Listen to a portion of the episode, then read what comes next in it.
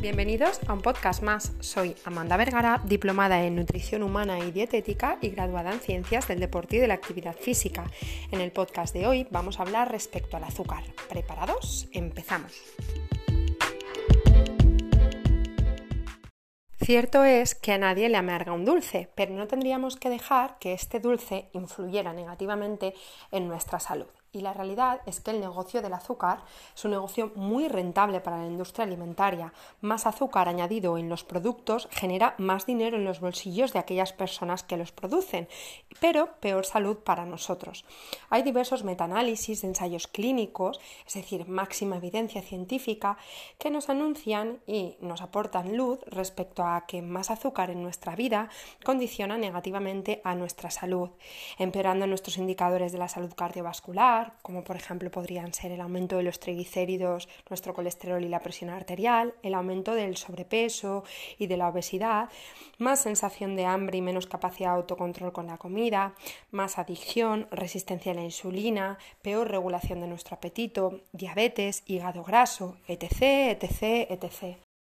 A la luz de esta evidencia científica, la Organización Mundial de la Salud, la OMS, propone disminuir a la mitad las recomendaciones actuales de consumo máximo, es decir, del 10% al 5% del total de nuestra ingesta diaria, es decir, que de una alimentación de 2.000 kilocalorías al día, como mucho 100 kilocalorías procedieran de este azúcar simple, es decir, no más de 25 gramos de azúcar al día.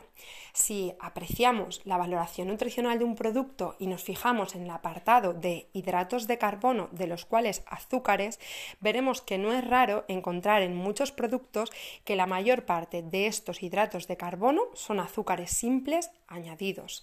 Hay muchos productos que por 100 gramos de alimento tienen 60, 70, 80 gramos de azúcar por cada 100 gramos de alimento. Es una barbaridad atendiendo a las recomendaciones actuales de la Organización Mundial de la Salud.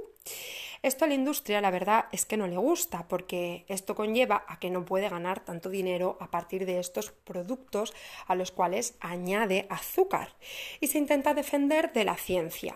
Lo hace de diferentes formas, bien haciendo marketing emocional, eh, apostando con que algunos de sus productos nos producen mucha felicidad, placer, disfrute, buenas sensaciones, nostalgia con la infancia, con la familia.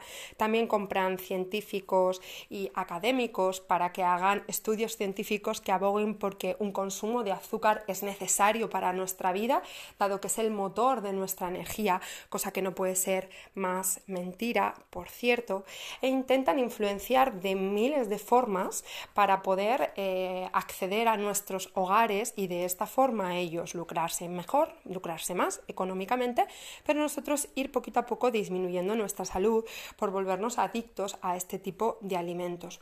Una de las cosas que hace la industria es vender lo mismo con diferente nombre. Azúcar blanco, azúcar moreno, panela, sirope de agave, etc, etc, etc. Eh, sin embargo, es el mismo perro todo con diferente collar. Por ejemplo, el azúcar blanco nos aporta 400 kilocalorías, todas procedentes de azúcares simples.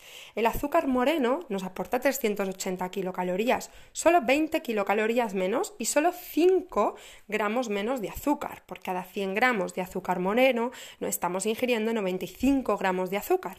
La panela nos aporta un poquito menos de, de las kilocalorías que el azúcar blanco 374 kilocalorías procedentes de 94 gramos de azúcar. ¿De verdad merece tanto la pena no dejar de comer azúcar blanco para empezar a incluir panela en nuestra alimentación pensando que nos cuidamos más cuando es prácticamente lo mismo? No nos debemos de dejar engañar por la industria. Panela 374 kilocalorías, azúcar blanco 400.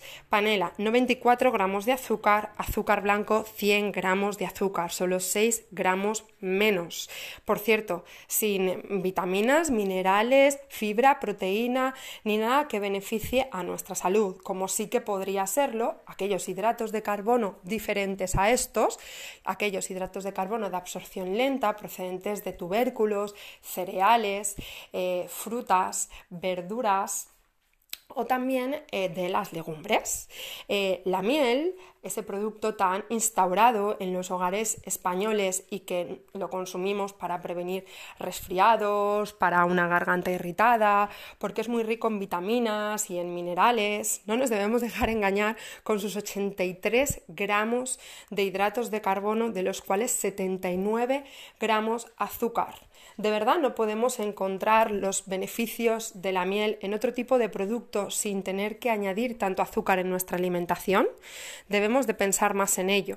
El sirope de agave, 309 kilocalorías, de los cuales 77,2 gramos son azúcares simples y podríamos seguir así con un innumerable eh, consumo de diferentes alternativas de azúcar, como pueden ser el azúcar de coco, los jarabes de chilitol, los jarabes de y un sinfín más, pero que al final es el mismo perro con diferente collar, con diferente nombre, para que no te suene tan mal y para que puedas consumirlo pensando en que eres más sano o más sana que otra persona, pero al final estás haciendo lo mismo.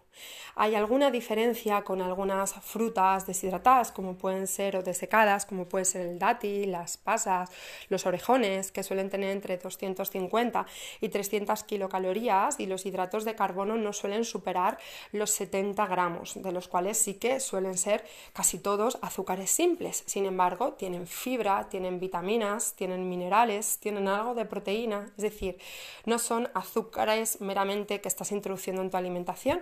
No obstante, aunque sean un pelín más saludable, no debemos de olvidarnos de que siguen siendo muy ricos en azúcar simple. Sí, con una absorción diferente al tener más fibra, al ser una fruta, pero siguen siendo azúcares simples. Por último, recomendarte que cuando vayas a comprar un producto recuerdes darle la vuelta al envase y te cerciores de que por cada 100 gramos de alimento tenga menos de 10 gramos de azúcar simple. Con este simple gesto, en el cual tardarás menos de un minuto en hacerlo, conseguirás mejorar enormemente tu salud. Y sí, que a nadie le amargue un dulce, pero que tampoco empeore nuestra salud. Buena salud y buenos hábitos.